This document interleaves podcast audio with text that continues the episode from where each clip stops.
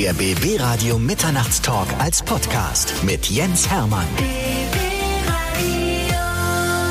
Bei mir ist Caroline Eriksson. Sie ist vielen Zuschauern der Fernsehserie Soko Potsdam bekannt als Kriminalhauptkommissarin Luna Kunert. Schön, dass du bei mir bist. Dankeschön, ich freue mich auch. Du bist ja nicht nur die Kriminalhauptkommissarin, sondern du bist ja darüber hinaus noch viel, viel mehr. Ja. Wollen wir mal so ein bisschen chronologisch deine Vita erzählen? Weil du kommst ja ursprünglich aus Bayern.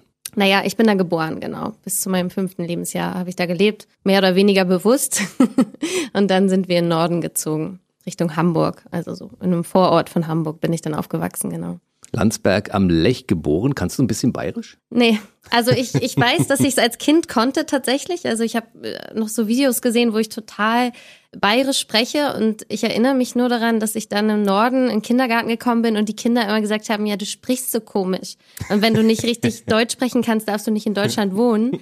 Und ich habe mir das jetzt einfach so zusammengereimt, dass das so traumatisch für mich war, dass jetzt mein ganzes Bayerisch irgendwo in meinem Gehirn weggeschlossen ist, leider. Und irgendwann kommt eine Rolle, eine Anfrage, kannst du was Bayerisches spielen, dann musst du dir das wieder aufdrücken. Auf jeden Fall, das werde ich auch machen dann. Aber den norddeutschen Dialekt hast du drauf, ne?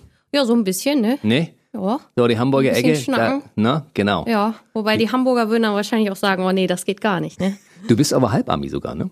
Ja, genau. Mein Vater ist Amerikaner. Also sein Vater war Schwede, meine Oma war Deutsche und die sind zusammen in die USA dann ausgewandert und haben da meinen Vater und seine drei Brüder gezeugt. Ja, Ist ja unfassbar. Eine große Familie verteilt auf diesen Erdball. auf jeden Fall.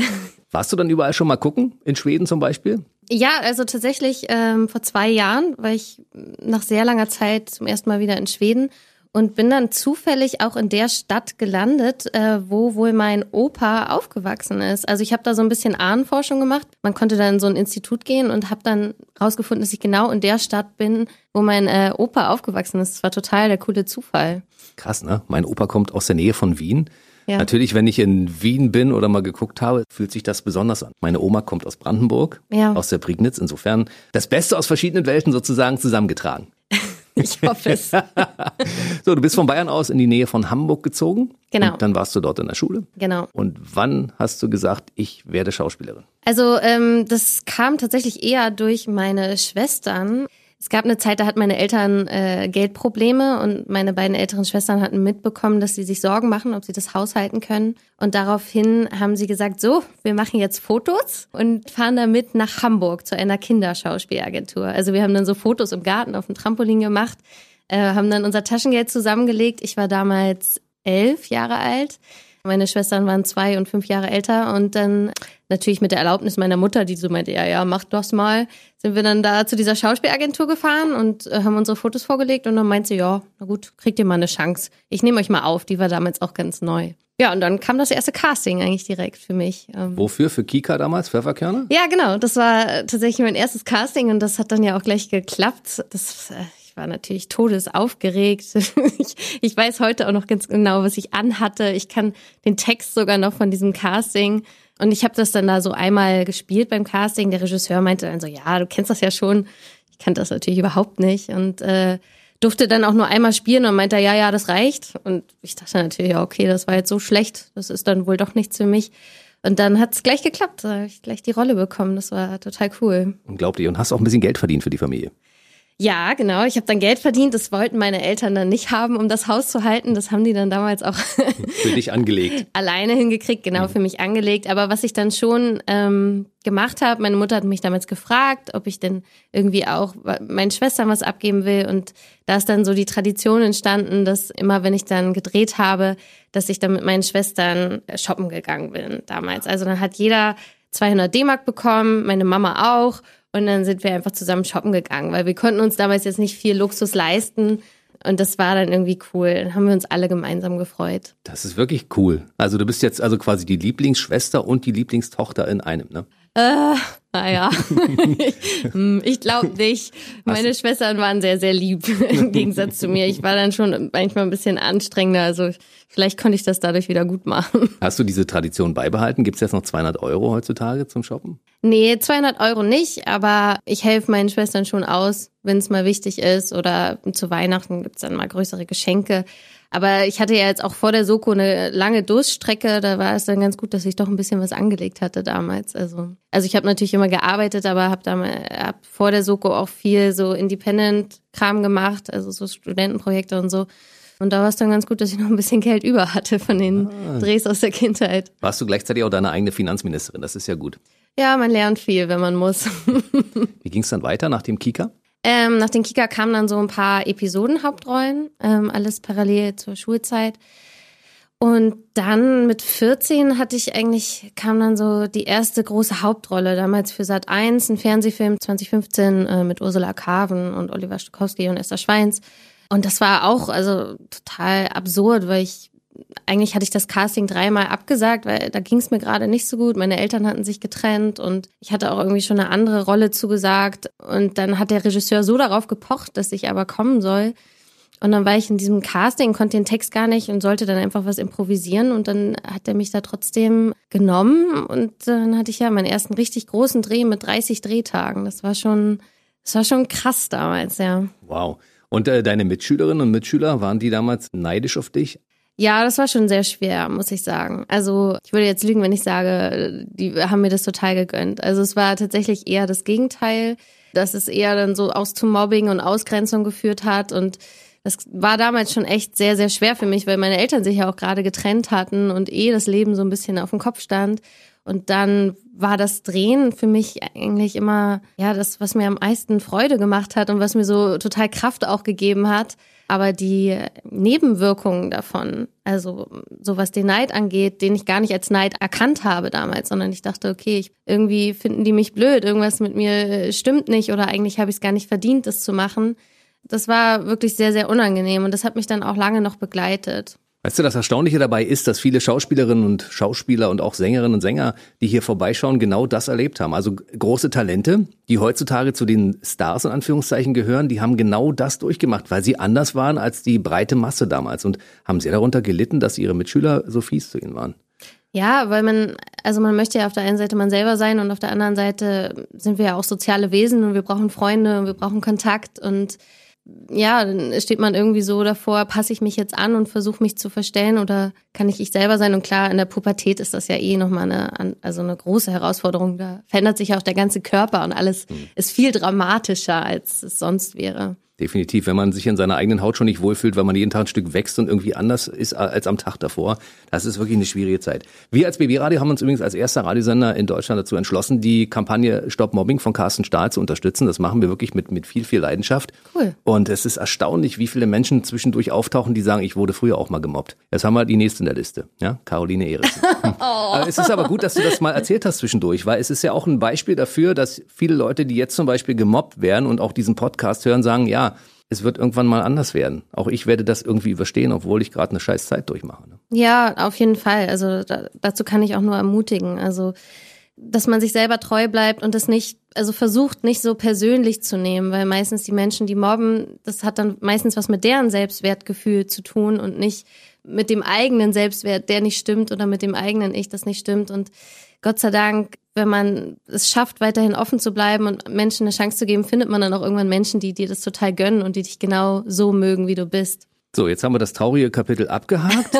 Jetzt wird's wieder fröhlich, weil es ging ja dann auch weiter mit deiner Karriere. Genau, ja. Nach der ersten Hauptrolle kam die nächste Hauptrolle. Ja, genau. Das, das lief echt ganz gut. Also ähm, dann kam die nächste Hauptrolle wie kriege ich meine Mutter groß, hieß der Film damals, ARD, auch 2015 mit äh, Katja Flint und Matthias Brandt. Und ähm, ich durfte da so ein bisschen die rebellierende Tochter spielen. Wobei die Mutter eher so ein bisschen Vamp war und ich eher die Konservative, die sich so dagegen aufgelehnt hat. Ja, das war super schön. Also es war ein ganz, ganz toller Dreh, muss ich sagen. Es hat mir so viel Spaß gemacht. Ich habe so viel gelernt. Ähm, wir haben in Hamburg gedreht, im Karolinenviertel. Also es, ja, es war einfach ein Traum. Da konntest du auch selbst Erlebtes mal rauslassen, ja, das ein bisschen ausleben?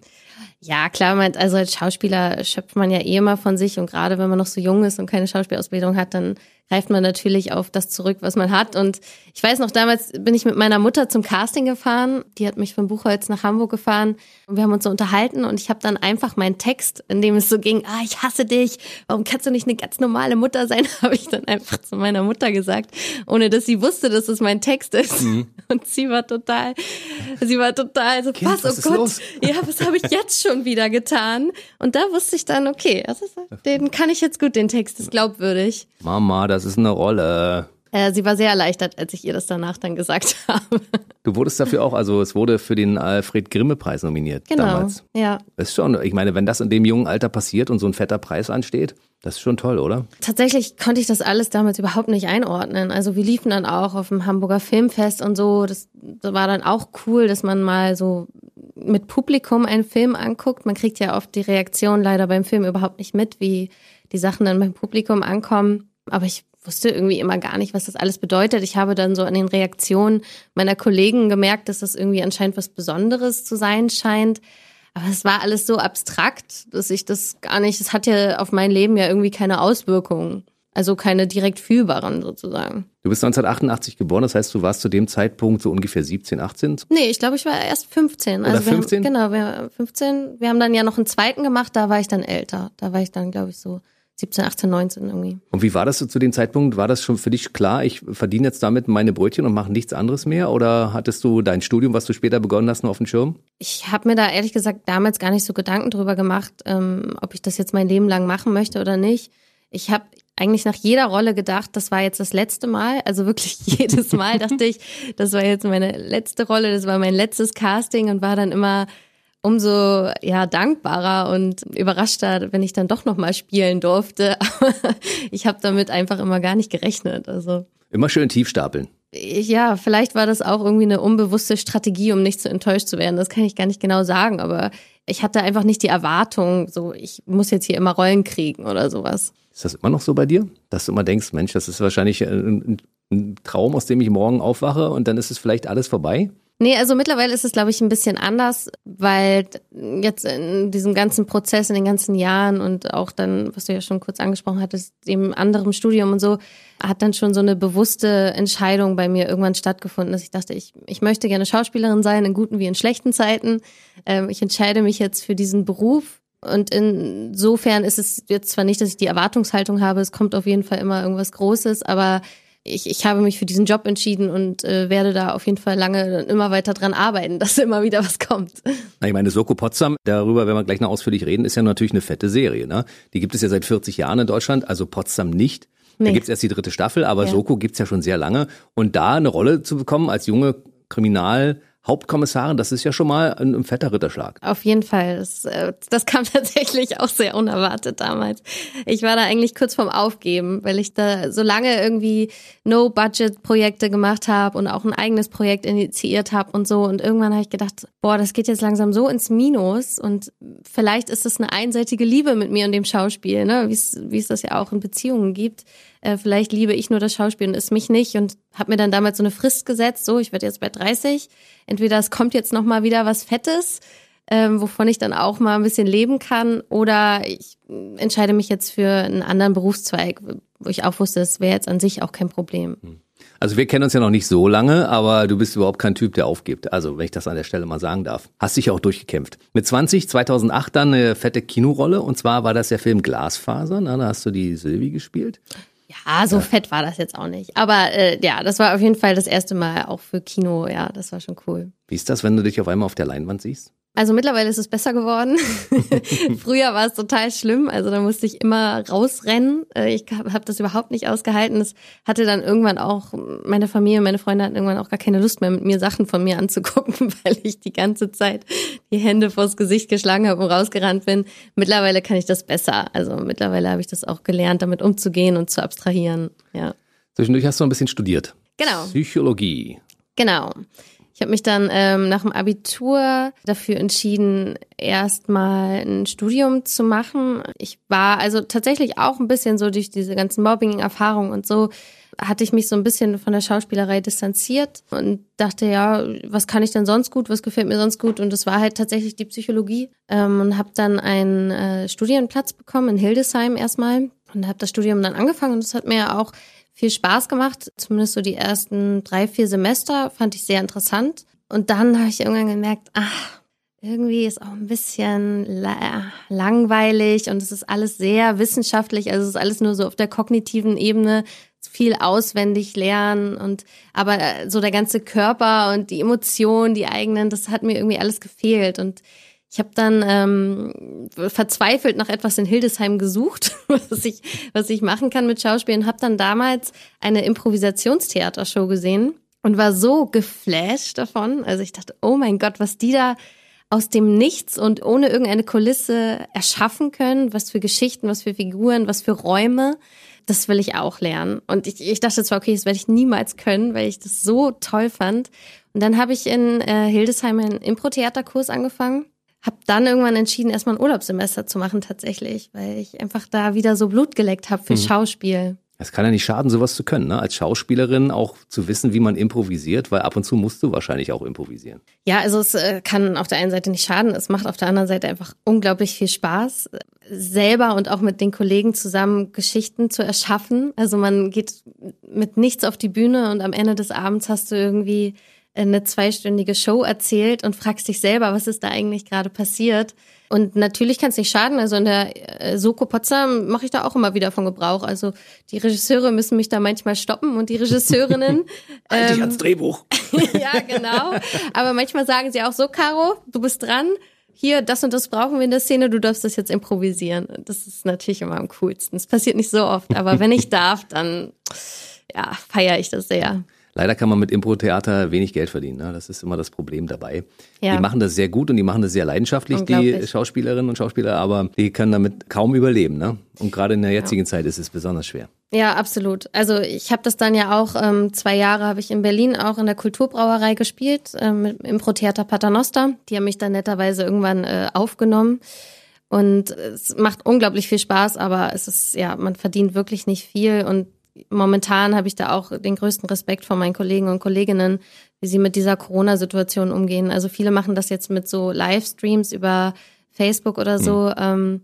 das ist aber echt, ich finde das sehr, sehr schwer ohne Publikum, weil davon lebt das Infotheater. Du brauchst ja auch die Feedback. Inspiration, du brauchst das Feedback vom Publikum. Ja, die haben es momentan echt nicht leicht. Wir reden gleich noch darüber, wie du die Zeit geschafft hast. Theater ohne Probe gab es auch noch, ne? Ja, Genau, du hast recht. Da war ich nur leider nicht so lange, weil dann schon ziemlich bald die Soko kam. Aber das war auch cool, weil Paternoster, die machen mehr so ein bisschen Quatsch. Also da hat man dann auch so Impro-Spiele gemacht und so. Es ging viel um, um Fun sozusagen. Mhm. Und das Theater ohne Probe, die haben da so ein Brecht-Format gehabt. Ähm, da ging es schon echt so um harte Themen auch. Und da durfte dann auch mal geweint werden oder so auf der Bühne. Und es ähm, war nicht nur happy, happy sozusagen. Kannst du auf Kommando weinen, ja? Also mittlerweile gelingt mir das ganz gut tatsächlich. ist, also ich habe dann so irgendwann meine ähm, Methode gefunden, wie ich das schaffe. Das muss man halt sicher erarbeiten über die Zeit. Du bist die knallharte Kriminalhauptkommissarin Luna Kunert, aber ab und zu darf man auch mal weinen. Ne? Auf jeden Fall. In der Soko gibt's auch manchmal ein paar Tränen von der Luna. Die ist nämlich nicht nur knallhart, sondern nee. privat ist sie manchmal auch ganz schön verletzlich. Wir nehmen das gleich mal im Detail auseinander. Ich muss trotzdem zwischendurch nochmal fragen. Ja. Du warst zwischendurch, hast du dich entschieden, noch ein bisschen was an deinem Schauspiel zu verändern, dich zu verbessern, ein bisschen die Schauspielschule zu besuchen und du warst unterwegs auf der Welt. Ne? Du warst auch in New York unter anderem. Ja, ja, genau. Ich war in den USA natürlich auch, weil nach der Trennung von meinen Eltern ist mein Vater dann auch wieder in die USA zurückgegangen. Ähm, war da dann auch in San Francisco, in, in New York, in Los Angeles und habe mich da natürlich auch, habe da natürlich auch so Schauspielkurse gemacht. Vor allem, weil es also in Hamburg fand ich damals das Angebot, was so Schauspieltechniken und Schauspielkurse anging, sehr begrenzt, muss ich sagen. Da hatte ich schnell das Gefühl, okay, alles, was man hier jetzt so lernen kann, habe ich jetzt gelernt. Es ist teilweise auch extrem veraltet. Ähm, auch das, was an den deutschen Schauspielschulen damals unterrichtet wurde, das ist mittlerweile, glaube ich, anders. Und wollte deswegen mich einfach noch so mehr inspirieren lassen, auch in anderen Ländern. Und das hat ganz gut funktioniert. Bist du eigentlich zweisprachig aufgewachsen? Nee, leider nicht. Also ich bin zum Teil, ähm, hat mein Vater am Anfang hatte das noch so ein bisschen gemacht, dass er selber auch American English mit uns gesprochen hat, aber dann wollte er selber gerne Deutsch lernen und ja, Äh, haben wir mal Deutsch gelernt. Das ist auch durchaus was, was wo ich noch ein bisschen nachtragend bin bis heute. Aber du hast äh, in New York also davon profitiert, dass du auch deine englischen Sprachkenntnisse verbessern konntest. Ja, total. Also die meinten dann da, also wenn man dann da vor Ort ist ähm, und irgendwie hat man es als Kind dann ja doch im Ohr, da war mein Englisch dann schon sehr gut. Die äh, haben zwar nicht gesagt, dass es jetzt total native ist, die waren immer so ein bisschen irritiert, wo ich wohl herkomme. Es war dann aber nicht sofort eindeutig, ah, die ist aus Deutschland, sondern so, ah, bist du aus Kanada oder so. Äh, das, damit war ich dann schon ganz happy. Ich höre einen schwedischen Akzent raus. Ja, das wäre es gewesen. Oder ein bisschen bayerisch unten drunter. Norddeutsch, alles mit dabei. Gute Mischung. Ja, total. Ich hatte da, ich war auch mal bei einer Sprecherzieherin und die war die hat immer dieses Spielchen gemacht, wenn jemand zu ihr kommt, dass sie rausfinden möchte, woher die Person kommt. Und bei mir meinte sie, war sie total aufgeschmissen. Da meinte sie, also ich höre so ein bisschen was Nordisches, aber auch was Bayerisches, auch was Hessisches und dann irgendwas, was ich überhaupt nicht identifizieren kann. Das war dann wahrscheinlich das Amerikanische. Das war schon lustig. Bisschen Berliner ist mittlerweile auch mit dabei. Ja, du bist ja schon eine Weile hier in der ja, Hauptstadt. Ne? Ja, ich, ich, ähm, ich scheue mich ja immer noch so ein bisschen davor, vor Berlinern und so. Ich, Ach, das kannst du ruhig mal probieren zwischendurch. Ja, mit, Ja, das kannst du ruhig probieren. Das funktioniert schon. Ja, ich lasse mich immer gern anstecken, wenn jemand damit anfängt. Meine Kollegin äh, bei der Soko, die Berlinert auch manchmal ein bisschen und dann geht's. Ja. Es ist ganz schlimm, wenn Mario Barth hier in diesem Studio ist oder Axel Schulz. Wenn ich mit denen ein Interview führe, dann bin ich sofort im Berliner drin und dann höre ich mir das anschließend an und denke, mein lieber Scholli, es ist so, weißt du, der Stallgeruch, der führt dazu, dass man solche Dinge dann macht. Aber es ist ja auch dein Heimatdialekt, ne? Das ist genau so. Ne? Äh, ist es bei dir eigentlich so, dass schon internationale Produktionen angefragt haben? Nee, bisher gar nicht so. Also, obwohl in Berlin ja durchaus jetzt mittlerweile auch viel Internationales gedreht wird. Es liegt aber auch daran, dass ich mich halt schon seit Jahren selber vertrete. Also ich habe mich irgendwann dagegen entschieden, in eine große Agentur zu gehen oder überhaupt in eine Agentur zu gehen. Ich habe irgendwie gemerkt, dass ich muss das irgendwie selber in der Hand haben. Ich mache das irgendwie gerne selber. Das heißt, du musst dann mal so die Größen wie Tom Cruise und irgendwelche anderen bekannten Schauspieler und Regisseure einfach mal anschreiben und sagen, hallo, ich bin hier. Das müsste ich wahrscheinlich machen, aber ich bin da mittlerweile eigentlich ganz entspannt. Ich habe das Gefühl, ich habe noch ähm, viel Zeit und ich bin gerade irgendwie auch total glücklich da, wo ich bin und dankbar, wo ich jetzt bin. Und äh, insofern habe ich da gar nicht so Hummel in den Hintern, sondern glaube, dass alles, was ich mir dann irgendwann wünschen werde, das kommt dann noch schon zu seiner Zeit. Aber gerade habe ich gar nicht so das Bedürfnis danach. Was war dann eigentlich aus deiner Sicht dein bekanntester Kinofilm, den du gespielt hast? Fucking Berlin? Naja, ich habe ja auch bei 303 mitgespielt von Hans Weingartner. Das war auf jeden Fall schon cool, mit ihm zu arbeiten. Klar, fucking Berlin war jetzt auch nett. Ich fand für mich am inspirierendsten war äh, Beat Beat Hard äh, von Luise Brinkmann. Das war zwar nur ihr Abschlussfilm, aber das war dann halt ein rein improvisierter Impro-Kinofilm mit Lana Cooper und Saskia Fester in den Hauptrollen. Und das, also das war für mich eigentlich so der Traum. Ich dachte immer so, wenn ich Impro und Film machen kann, dann ist es für mich eigentlich perfekt, weil ich beides sehr, sehr liebe und ähm, habe da auch mit wahnsinnig tollen Kollegen gespielt, auch Alexander Radonkovic, der ja auch am Gorki-Theater ist und jetzt auch viel dreht. Das war einfach eine so schöne, feine Schauspielarbeit, äh, wofür sich viele Regisseure und Regisseurinnen mittlerweile gerade im deutschen Fernsehen gar keine Zeit mehr nehmen. Oder auch wenn man in einer großen Kinoproduktion ist, alle haben natürlich einen riesen Druck. Und ähm, da sind solche Low-Budget-Projekte von Abschlussfilmen natürlich irgendwie total dankbar, weil man einfach wirklich die Kunst richtig genießt und richtig schön am Handwerk arbeitet und an den Figuren. Das hat mir gut gefallen. Konntest du dann schon mit dem einen oder anderen Idol deiner Jugend drehen? Also mit Jürgen Vogel hatte ich jetzt äh, vor zwei Jahren hatte ich da ein paar Drehtage. Leider die große Szene, die wir gehabt hätten, da bin ich total krank geworden. Ich mhm. habe gesagt, ich komme trotzdem Leute, aber die haben mich nicht gelassen, weil ich so hohes Fieber hatte. Aber wir hatten ein paar trotzdem ein paar schöne Szenen und das war auch eine sehr inspirierende Begegnung, weil der echt ein der cooler cool. Typ ist, ja. der ist geerdet, der gibt jedem am Set die Hand erstmal, wenn er ankommt, egal wie viele Komparsen da sind, da wird jeder ordentlich begrüßt und auf Augenhöhe. Und äh, es macht natürlich auch Spaß, mit ihm zu arbeiten. Also das war schon ein kleiner Traum, mit ihm zu arbeiten, auf jeden Fall. Gab es neben Jürgen Vogel noch weitere? Also ich habe mich auch sehr gefreut, damals mit Lana Cooper zu arbeiten. Die fand ich nämlich auch super cool. Also ab Love Steaks, das war ja so ihr Durchbruch. Das war eigentlich auch eine sehr, sehr gute Begegnung. Das hat sich dann auch bewahrheitet, dass die einfach auch in privat super nett ist. Und wer steht auf deiner Wunschliste? mhm. Ja, das ist immer eine schwierige Frage. Also ich würde natürlich super gerne mal mit Christian Ulm arbeiten, muss ich sagen. Der war schon hier. Ja, das glaube ich. Mhm. Ich finde, der ist, also mein Traum ist ja Soko Potsdam meets Jerks. Wir haben ja auch denselben. ja. Sehr gut. Falls ihr das gerade hört, lasst uns bitte drüber reden. Wir haben ja auch denselben Kameramann, mhm. der für beide Projekte arbeitet, der auch aus Potsdam kommt. Und ich, ich liebe ja auch Impro und Christian Ohm arbeitet ja auch sehr, sehr viel mit Impro. Ich muss vielleicht erst noch ein bisschen bekannter werden, weil er besetzt ja wirklich eigentlich fast durchweg nur sehr, sehr bekannte Schauspieler. Mhm. Aber ähm, da arbeite ich dran und das Impro kann ich auf jeden Fall schon. Ähm, und ich hoffe, wir, wir treffen uns dann mal. Christian, wenn du zuhörst, ich habe den Kontakt zu Caroline Eriksson. Du musst mich einfach nur anrufen. Wie immer. Dann stelle ich das gerne her. So, wir reden über Soko Potsdam. Ja. Mit 30 hast du angefangen, diese Rolle anzutreten als Kriminalhauptkommissarin Luna Kunert. Und ihr seid ja, und das ist äh, der Unterschied zu anderen Sokos, so ein junges, flippiges Team. Aber komplett unterschiedlich. Ja, genau. Also 2018 war das. Es geht vor allem um zwei Hauptkommissarinnen. Also es ist ein äh, weibliches Team und die beiden sind auch beste Freundinnen. Also die verstehen sich privat auch sehr gut. Und darin unterscheidet sich auch ein bisschen dieses Format, also diese Soko von anderen Sokos, dass es auch viel um diese Freundschaft geht und dadurch auch um die privaten Momente von den beiden Kommissarinnen, auch die Herausforderungen, die dieser Job mitbringt und wie die sich gegenseitig auch Halt geben. Und das finde ich sehr, sehr schön, dass wir da auch nicht nur quasi die ja die berufliche Seite erzählen dürfen, sondern auch die privaten Herausforderungen. Du ermittelst mit Sophie Pohlmann. Genau. Und ich meine, die Unterschiede zwischen euch sind ja schon ziemlich hoch, ne? Also WG-Bewohnerin und die andere verheiratet und bodenständig, es ist schon krass. Also sind schon Kontraste, die da aufeinander prasseln, ne? Ja, total. Aber das, das ist ja irgendwie auch das Schöne, ist ja auch im echten Leben so. Ich weiß nicht, wie das so bei deinen Freunden und Freundinnen ist. Ich habe auch viele Freunde in meinem Bekanntenkreis, die ganz anders sind als ich, also beruflich was ganz anderes machen oder auch ganz andere Interessen haben. Aber da merkt man ja mal wieder, dass es wirklich nicht darum geht, um das Äußerliche oder um das, was man so tut, sondern eher, ob man im Herzen miteinander verbunden ist, äh, so bescheuert das jetzt klingt, um die gemeinsamen Werte, die ja auch so Freundschaften ausmachen, ob das jetzt Loyalität oder Ehrlichkeit ist oder Fürsorge.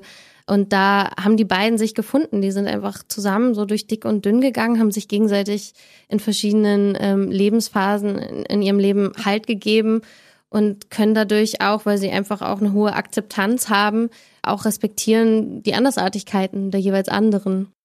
Also in meinem Freundeskreis, um die Frage zu beantworten, sind alle komplett anders als ich. Die haben früher immer gesagt, mit dem Kopf geschüttelt, was, Radio, DJ, warum willst du das machen unbedingt, ja? Und die haben auch komische Arbeitszeiten, wenn die Morgensendung machen. Ja. Aber mittlerweile mache ich das schon so lange, dass sie alle, dass das alle akzeptiert haben. Ja. Und äh, es ist keiner Art verwandt. Die machen alle was komplett anderes. Ich habe Handwerkerfreunde und Handelsvertreter, was die alles so machen, ja. Ärzte, aber ich habe keinen, der irgendwie beim Radio arbeitet. Das bin ich auch ganz froh darüber. Ja, ist doch irgendwie auch bereichernd, hm. ne? Also ich meine, man selber kennt ja schon seinen Job, aber wenn man dann mit jemandem über was anderes reden kann, ist ja auch irgendwie auch cool. Ich finde es auch gerade so im Schauspielbusiness, wenn man Schauspieler sind ja auch oder nun Schauspielerinnen sehr spezielle Personen und auch eigentlich dieses ganze Business ist sehr speziell ich erlebe das dann immer auch echt so als Erleichterung, wenn ich dann so zu meinen Freunden gehe, die alle damit überhaupt nichts an Hut haben, denen das auch scheißegal ist. Und dann immer sagen, ja, wieso ist doch, ist doch nicht so wichtig. Du hattest ja früher schon mal so einen kleinen Ausflug zur Soko, ne? Du hast die, die Leipzig-Folge schon gespielt. Ja. Allerdings hast du jetzt natürlich die fette Hauptrolle. Ja, das war auch lustig. Also äh, an dem Tag, wo die Zusage von der Soko Potsdam kam, rief die Soko Leipzig nochmal an und meinten, ja, wir haben hier noch eine nette Episodenrolle für dich ähm, die dann auch genau in den Drehzeitraum gefallen wäre. Ja, da habe ich dann auch gesagt, nee, leider, leider klappt das nicht. Aber es war natürlich auch, also dieses Casting, es war natürlich auch total verrückt, weil ich war zu der Zeit überhaupt nicht in der großen Agentur. Ich war eigentlich so kurz davor zu überlegen, ob ich Schauspiel quasi einfach jetzt eher weiter als Hobby mache und ähm, dann eher meine Psychologielaufbahn weiterverfolge. Und dann kam so dieses Casting und ich habe mir selber überhaupt keine Chancen äh, gegeben, weil ich einfach wusste, okay, normalerweise wären da einfach auch Fernsehgesichter besetzt für solche Hauptrollen. Und dachte dann aber erst, scheißegal, ich finde die Rolle super cool, die ist, die ist irgendwie frech, die überschreitet Grenzen, die ist irgendwie auch ein bisschen männlich teilweise und das hat mir irgendwie total gut gefallen und dass ich dann ähm, da besetzt worden bin, das, also ich kann das gar nicht fassen. Wusstest du, dass es in der Landeshauptstadt Brandenburgs in Potsdam so viel Kriminalität gibt, die man tagtäglich da aufdecken muss in diesem Fall? Nein, das wusste ich nicht. Aber das ist also jetzt, seitdem ich mich besser damit beschäftigt habe, muss ich sagen, Potsdam ist echt ein heißes Eisen, Leute. Überlegt euch das. Ja, dank deiner Arbeit ist ja Potsdam jetzt mittlerweile auch sicherer. Ne? Das stimmt, Leute, ich bin für euch da, kein Problem. Passiert das regelmäßig, dass Leute auf der Straße dich ansprechen und sagen, Frau Kriminalhauptkommissarin? Also ähm, in Berlin jetzt nicht so häufig. Mal ist es in Berlin auch passiert, das war irgendwie ganz lustig, aber dann so im Club, als man noch klubben gehen durfte. Ja, in Potsdam ist das tatsächlich schon ein, zwei Mal passiert. Ich bin dann ja auch eine längere Zeit meistens da, wohne dann da auch für die Zeit äh, des Drehs, gehe dann da immer mit meinem Hund spazieren, der auch genauso heißt wie meine Rolle übrigens, also meine Luna. Ähm, und äh, werde dann manchmal auch so von anderen Hundebesitzern angesprochen. Ah, das ist doch hier die Hauptkommissarin. Guten Tag. Oder, oder man spricht länger und am Ende verabschieden sie sich mit, äh, ja, dann schönen Tag, Frau Kommissarin. musst du sagen, Hauptkommissarin bitte. Ja, genau. Ist ja wichtig, du bist ja schon befördert worden. Dafür, dass du noch so jung bist und 2018 das bei dir ja losging mit 30, also mit 30 Hauptkommissarin ist schon mal fett, ne? Ja, das ist, das, also das stimmt schon. Das muss man sich auch mal bewusst machen. Also ich, ich glaube, es weiß gar nicht, ob es in einer anderen Soko so eine junge Kommissarin bisher gab und dann äh, gleich irgendwie auch in der absoluten Hauptrolle äh, mhm. mit meiner Kollegin. Das ist natürlich irgendwie schon fett, ja. Wäre es im richtigen Leben auch ein Beruf, den du ergreifen wollen würdest? Also ich habe da auf jeden Fall extrem Respekt vor und ich bin wirklich dankbar für die Menschen, die das übernehmen. Also ganz ehrlich, ohne ähm, irgendwelche Schnörkel. Ich finde, das ist nämlich echt eine taffe Herausforderung. Äh, ich glaube, ich wäre zu sensibel dafür. Also ich habe schon gemerkt, dass durch den Dreh, dass ich dann auch ähm, irgendwie sich meine Wahrnehmung teilweise verändert hat, dass ich genauer hingeguckt habe, wo ich lang gehe oder auf einmal sieht man irgendwie mehr Krankenwagen und mehr äh, Polizeiautos und wittert mehr irgendwie Kriminalität. Das äh, fand ich ja auch irgendwie ganz interessant. Aber ich, ich glaube, ich wäre, hätte zu viel Schiss tatsächlich. Ich bin gespannt, wann das erste Mal passiert, dass irgendwer in Potsdam zu dir sagt, äh, Frau Kollegin. Mir ist es passiert.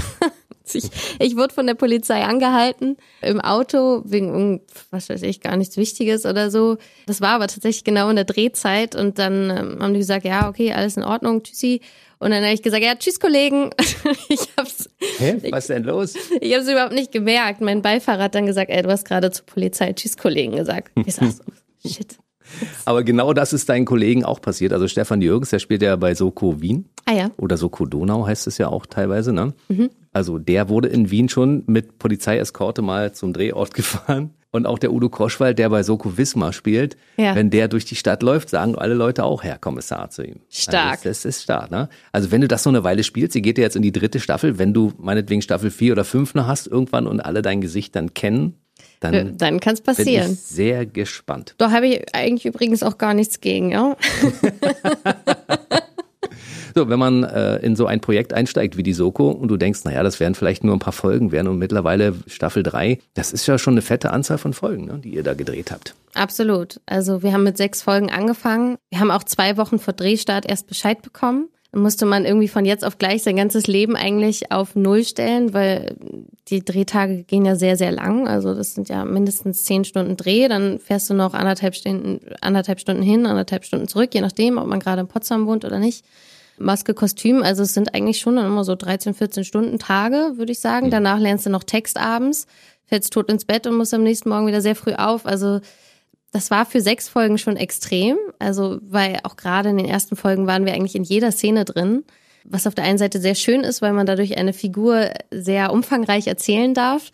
Auf der anderen Seite ist das halt so ein extremes Tagespensum und wir drehen ja auch nicht chronologisch. Du drehst ja auch die Folgen alle durcheinander. Ne? Also da musst du schon dich eigentlich sehr, sehr gut vorbereiten, damit du dann auch immer weißt, wo bin ich eigentlich gerade? Was wissen wir schon über den Fall? Ähm, und das ist äh, schon eine Herausforderung. Und jetzt machen wir ja noch mehr Folgen, aber die haben unser Pensum ein bisschen geringer gemacht. Jetzt haben wir auch mal einen freien Tag oder so. Wie lange dreht ihr an so einer Staffel? Oder an so einer Folge erstmal?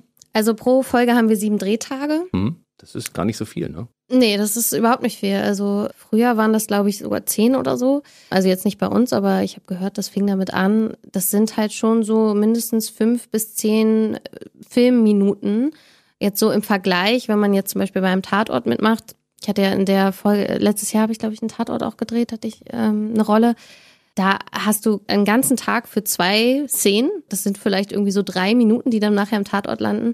Und wir machen halt an einem Tag irgendwie, meistens irgendwie sieben oder zehn Szenen. Also das ist halt echt was, ist schon ein ganz anderes Pensum, ne? Das ist stressig, wenn man da zwischendurch auch noch lernen muss. Aber du behältst die gute Laune dabei, dir macht das ja ordentlich Spaß, ne?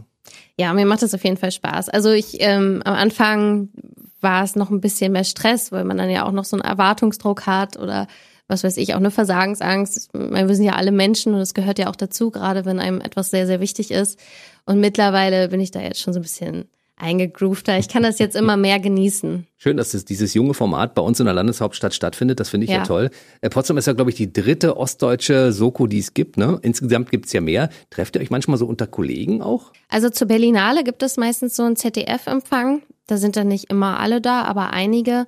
Das ist total nett. Also gerade so mit den Kollegen von der Soko Hamburg, die haben ja auch zeitgleich mit uns angefangen damals, ist das irgendwie ein sehr spannender Austausch und äh, zwischendurch, also manchmal wird da irgendwie so ein bisschen Konkurrenz hergestellt. Ich kann jetzt gar nicht genau sagen, von wem das so ausgeht, aber wir unter den Kollegen sind dann immer echt super entspannt und sagen, ja, wir wir brauchen da irgendwie gar kein Konkurrenzdenken. Aber es ist auch schön, die so zu treffen, weil viele machen uns dann auch wirklich so Komplimente und sagen, oh, ihr seid ja jetzt irgendwie so das Nonplusultra, die Soko Potsdam. Im Vergleich zu anderen Sokos haben wir auch meistens schon ohne, dass die ähm, Staffel überhaupt ausgestrahlt wurde, haben wir schon den Folgeauftrag bekommen, was eigentlich sehr unüblich ist. Ein großes Kompliment.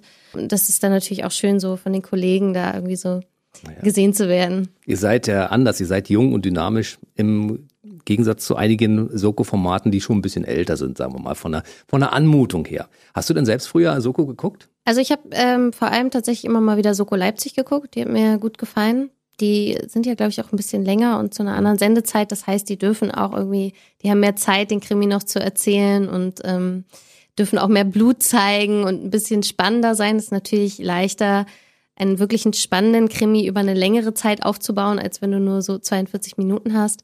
Aber das hat ja alles sein Für und Wider, ne? Wenn jemand nicht viel Zeit hat oder wenn man einfach mitten reinschaltet, dann ist es natürlich auch ein großer Vorteil, wenn das äh, Format nicht so langwierig ist. Das ist schön für alle, die jetzt sagen, ich habe Soko noch nie geguckt. Macht das mal zwischendurch, weil es wird immer, egal an welcher Stelle man einsteigt, die Handlung wird immer wieder auf einen aktuellen Punkt gebracht. Das heißt, man weiß, wo man sich befindet und kann sofort weitergucken. Ne?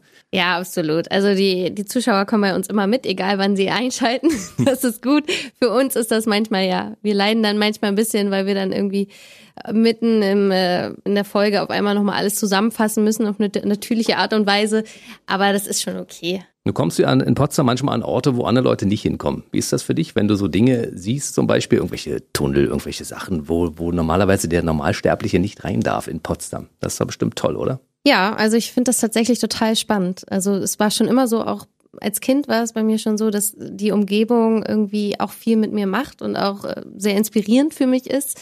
Und ich finde Potsdam eine wunderschöne Stadt und auch die Orte, in denen wir gedreht haben. Also wir haben jetzt zum Beispiel in dieser Staffel auch mal in einem komplett leeren Hotel gedreht. Krass. Ne? Ähm, wo meine Figur dann quasi in den Raum kommt, da liegt eine Leiche und also die liegt dann da so zufällig. Eine Filmleiche. Aber es ist schon spannend. Also wenn man, wie du sagst, also man kommt an ungewöhnliche Orte, ähm, wo andere, wo man vielleicht auch alleine ist oder mit sehr, sehr wenigen Menschen. Und man entdeckt sehr viel. Manchmal wünsche ich mir da noch mehr Zeit zu haben, um das wirklich so richtig zu genießen, auskosten zu können. Aber man kann sich dann immer sagen, ja, okay, ich kann hier ja nochmal privat herkommen und mir das ansehen. Guckst du dir deine Folgen auch an? Ja, klar. Man ist super neugierig dann, was, also man hat ja eine eigene ähm, Fantasie, wie die Dinge wohl so aussehen und mhm. auch was man selber transportieren möchte. Und das ist dann schon immer was ganz anderes, wenn man das dann tatsächlich sieht. Manchmal denkt man so, hä, das war doch viel emotionaler, was ist das denn jetzt? Oder manchmal denkt man so, hä, da dachte ich, ist total scheiße und jetzt sieht das irgendwie doch ganz cool aus. Oder manchmal denkt man so, boah, ich dachte, ich bin total großartig. Ach du Schande, was spiele ich denn da?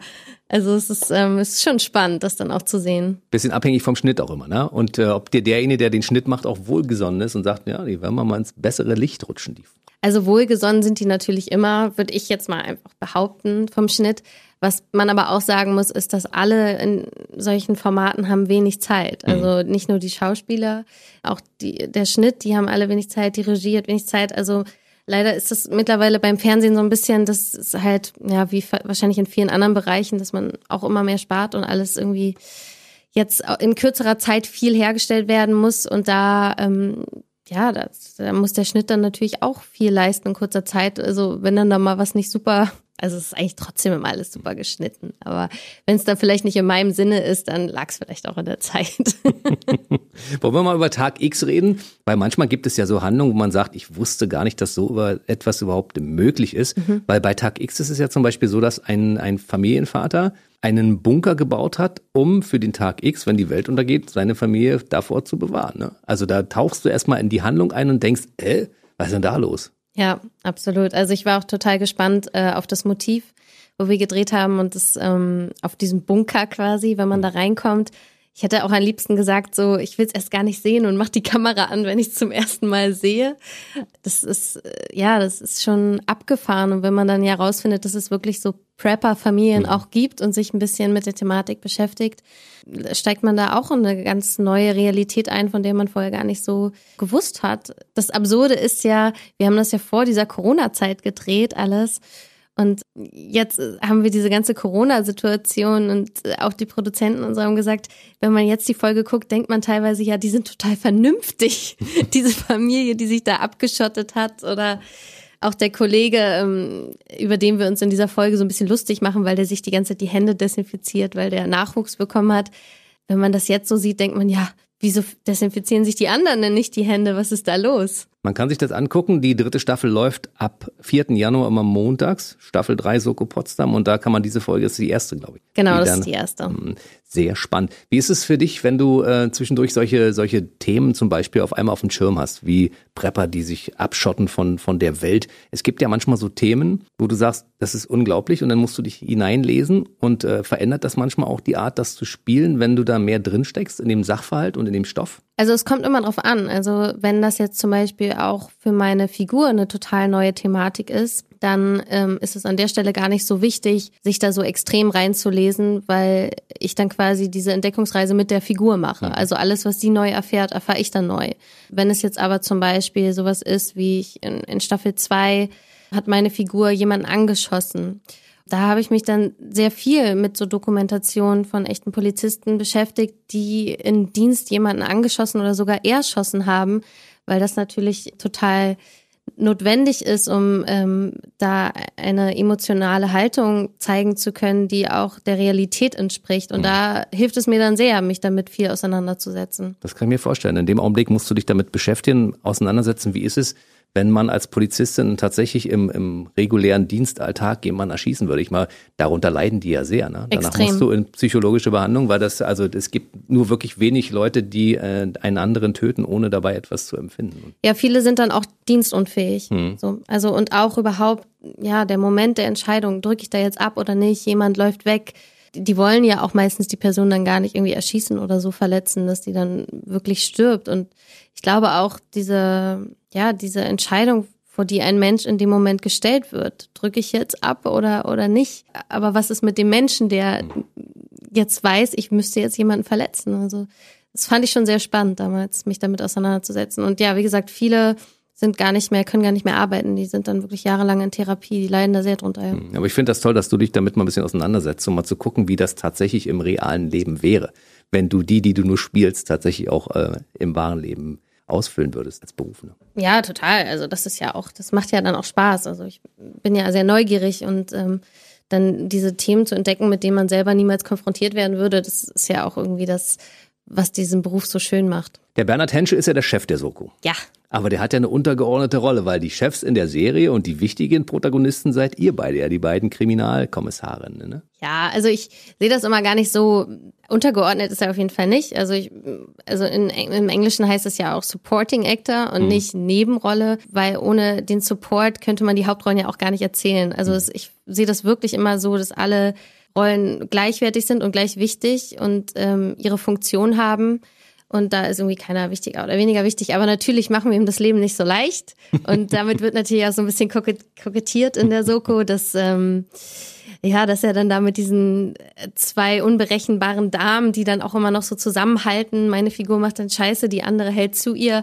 Und er steht dann da und hat auch so ein gutes Herz und denkt so, ach, scheiße, irgendwie bringe ich es jetzt auch nicht. Ist dann auch mal streng, aber so richtig böse kann an den beiden eigentlich nicht sein. Und das ist auch sehr schön. Jetzt kommt ab Januar 2021 die dritte Staffel. Können wir schon ein bisschen weiter gucken? Wird es eine Staffel 4 geben? Ja, gibt's. Wir fangen jetzt sogar schon bald an zu drehen im Oh, Februar. schön. Das Ja. ist ja toll. Dann können sich die Fans der Soko Potsdam darauf, darauf freuen, dass es demnächst weitergeht. Ja, die haben schon ein bisschen gelitten tatsächlich, äh, weil die ähm, diese Staffel ja jetzt ein bisschen später ausgestrahlt wird, einfach dadurch, dass wir wegen Corona zwischendurch unterbrechen mussten, zwei Monate. Eigentlich ähm, hätte es die ja jetzt schon im September gegeben, jetzt kommt es im Januar. Insofern können die sich, glaube ich, wirklich freuen und tun das, glaube ich, auch, ja. Corona müssen wir noch kurz ansprechen, weil ich wollte natürlich wissen, wie sich das Drehen verändert in Corona-Zeiten. Ähm, wir hatten eine Hygienebeauftragte und wir hatten ein sehr strenges Hygienekonzept. Ist natürlich wichtig, dass alle gesund bleiben, weil gewisse Charaktere kann man natürlich nicht einfach ersetzen, sondern dann ist der ganze Dreh auf Eis gelegt und sowas versichert halt auch keiner. Ne? Also da hätte die Produktionsfirma dann auch pleite gehen können. Insofern, also das ganze Team hat immer Maske getragen. Alle vier Stunden kam die Hygienebeauftragte und hat die Masken ausgewechselt. Ähm, wir haben in den Proben immer Maske getragen. Und ansonsten mussten wir immer anderthalb Meter Abstand halten. Und wenn es denn dann mal Szenen gab, wo man sich näher gekommen ist, die wurden so gut es geht quasi alle irgendwie aus dem Drehbuch rausgeschrieben. Aber es gab es natürlich auch. Es gab zum Beispiel auch eine Kussszene. Da sind wir dann quasi selbstständig in Quarantäne gegangen für fünf Tage und wurden zweimal getestet und dann, ja, wurde das gedreht. Dann durftest du küssen. Dann durfte ich küssen, das war toll. Ja, ist es manchmal so, dass du irgendwelche Schauspielerkollegen hast, die du eigentlich gar nicht küssen möchtest und du musst sie dann doch küssen? Also in der Soko hatte ich das jetzt noch nicht. Da hatte ich nur zwei Kollegen, eine Kollegin und einmal einen Kollegen und äh, die sind sehr nett und das war alles total in Ordnung. In anderen Rollen hatte ich das durchaus auch schon mal, wo ich wusste, ja, privat hätte ich da jetzt nicht so Lust zu. Aber da gibt's halt auch Techniken und das ist ja auch dann meine Aufgabe und das Handwerk als Schauspielerin, dass ich dann aus der Figur, also den anderen mit den Augen der Figur sehe und nicht mit meinen eigenen. Und das funktioniert dann schon. Lernt ihr auf der Schauspielschule, wie man richtig küsst? Also mit dem Filmkuss? Nee, also ich war ja auch gar nicht so auf einer richtigen Schauspielschule, ne? Ich habe das ja mir alles so selber überall zusammengeholt. Ich glaube, bin mir aber auch ziemlich sicher, dass das auf den Schauspielschulen, zumindest in Deutschland, nicht unterrichtet wird. Ich glaube, in den USA sind die da echt schon weiter. Also da wird schon geguckt, wie macht man einen guten Filmkuss. Deswegen ist das auch sehr auf, aufregend. Also ich war auch sehr aufgeregt, dachte so, Gott, was ist, wenn das jetzt total Panne aussieht? Also es gibt schon Unterschied zwischen Filmkuss und dem richtigen, ja? Also in den USA auf jeden Fall. Ähm, Jetzt, wenn man da keinen Filmkurs-Workshop belegt hat in Deutschland, den ich auch, von dem ich auch nicht wüsste, dass es sowas geben würde, küsst man halt schon so, wie man das selber wahrscheinlich auch machen würde, in Okay. echt. Aber es ist natürlich trotzdem ein Riesenunterschied, weil da überall Leute stehen und die alle dabei zugucken. Also es ist, äh, ja, es ist schon was anderes. Ich finde sowas schon sehr herausfordernd, solche Szenen. Da finde ich Weinen sehr viel leichter. Ja. Wie ist es bei Nacktszenen? Äh, ich hatte jetzt noch nicht so viel Nacktszenen, aber das ist, äh, ist schon okay. Also ich finde ja Nacktszenen immer okay, wenn sie wirklich Künst, ein künstlerisches Mittel sind, also wenn sie wirklich irgendwie helfen, die Figur oder die Geschichte zu erzählen und nicht einfach nur so sind, okay, wir wollen jetzt noch mal ein paar Brüste zeigen, damit die Zuschauer einschalten. Ähm, sowas mache ich dann auch nicht, weil ich das einfach irgendwie blöd finde und dann, ich finde das ist auch nicht meine Aufgabe als Schauspielerin es ist natürlich aufregend, aber meistens gibt es dann sowas wie Closed Set. Also, ähm, dass man sagt, okay, es sind wirklich nur jetzt am Set die Leute, die es braucht, also Regie, äh, Kamera und Ton, damit man da nicht irgendwie von einer Mannschaft von 30 Leuten gerade nackt steht oder so. Und das ist dann, meistens wird damit sehr, sehr sensibel und irgendwie liebevoll umgegangen und dann ist das total in Ordnung. Oft ist es so, dass Ostschauspieler gesagt haben, ja, für uns nicht so schlimm, weil wir sind ja im Osten sowieso nackt aufgewachsen. Wir sind ja die Generation FKK, ja, und wir waren in der Sauna und insofern ist es für uns nicht so schlimm. Und die Leute, die nicht aus dem Osten kamen, immer gesagt haben, nee, wir sind bei uns, also ich komme aus dem konservativen Bayern, wie bei dir in dem Fall. Bei uns war mal alles hochgeschlossen. Wie ist es bei dir? Also wie gesagt, also wenn es äh, wenn es ähm, wichtig ist für den Film und so, dann dann äh, fokussiere ich mich einfach auf die Figur und die Geschichte und die Situation und dann denke ich auch nicht darüber nach. Es sei denn, die Figur denkt darüber nach, wie sehe ich jetzt nackt aus oder so. Und wenn das nicht der Fall ist, dann sage ich auch mal, nö, das will ich jetzt nicht machen. Aber du kannst dich auch zeigen als ehemalige Tonerin. Also insofern, naja, das ist also damals auf jeden Fall. Äh, Heute muss ich mal wieder ein bisschen mehr trainieren, aber ja, als, als, als damals als Leistungsturnerin, da hatte ich echt so ein Sixpack. Also das war nicht schlecht. ah ja, das wollen ja die vielen, viele Männer auch gar nicht sehen. Ne? Nee. So Sixpacks wollen sie gar nicht. so, auf jeden Fall sind wir froh, dass du die Corona-Zeit gut überstanden hast. und das alles weiterhin auf, ähm, sagen wir mal, auf einer erfolgreichen Perspektive steht für die Zukunft. Wie geht's Danke. weiter? 2021, was passiert noch so neben Soko? Also ja, genau, wir drehen jetzt erstmal. Ich hoffe, wir kommen gut durch, also dass wir nicht wieder unterbrechen müssen, weil ähm, jetzt letztes Jahr hat sich der ganze Dreh doch wirklich über sehr, eine sehr lange Zeit gezogen. Hm. Da musste ich dann auch andere Projekte absagen. Es ist so ein bisschen, also es wird noch gedreht, aber es, viele Projekte werden auch um zwei Jahre verschoben. Oh. Deswegen, es sind alle, also oder viele sind ein bisschen vorsichtiger geworden, gerade so Produktionen, wo auch sehr viel Geld drin hängt. Und wie gesagt, kann man das ja auch nicht gut versichern, äh, beziehungsweise es macht einfach keine Versicherung.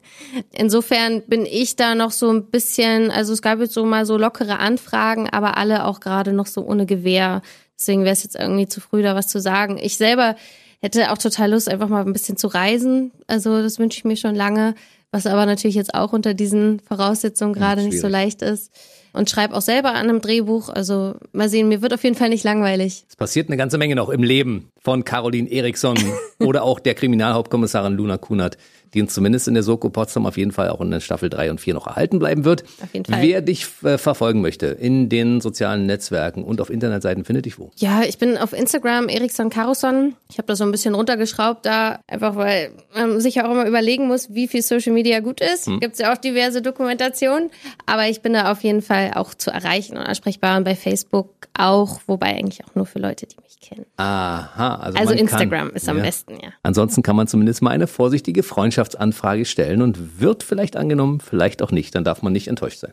Genau, auf jeden Fall. Dann freue ich mich, dass du heute bei uns warst und so ausführlich über dein Leben gesprochen hast. Ja, und, danke äh, für die Einladung. Ja, sehr gerne. Ich wünsche dir viel Erfolg für die Zukunft und ich denke mal so in spätestens einem Jahr sollten wir uns hier wieder sehen und mal darüber quatschen, was so in dem Jahr passiert ist.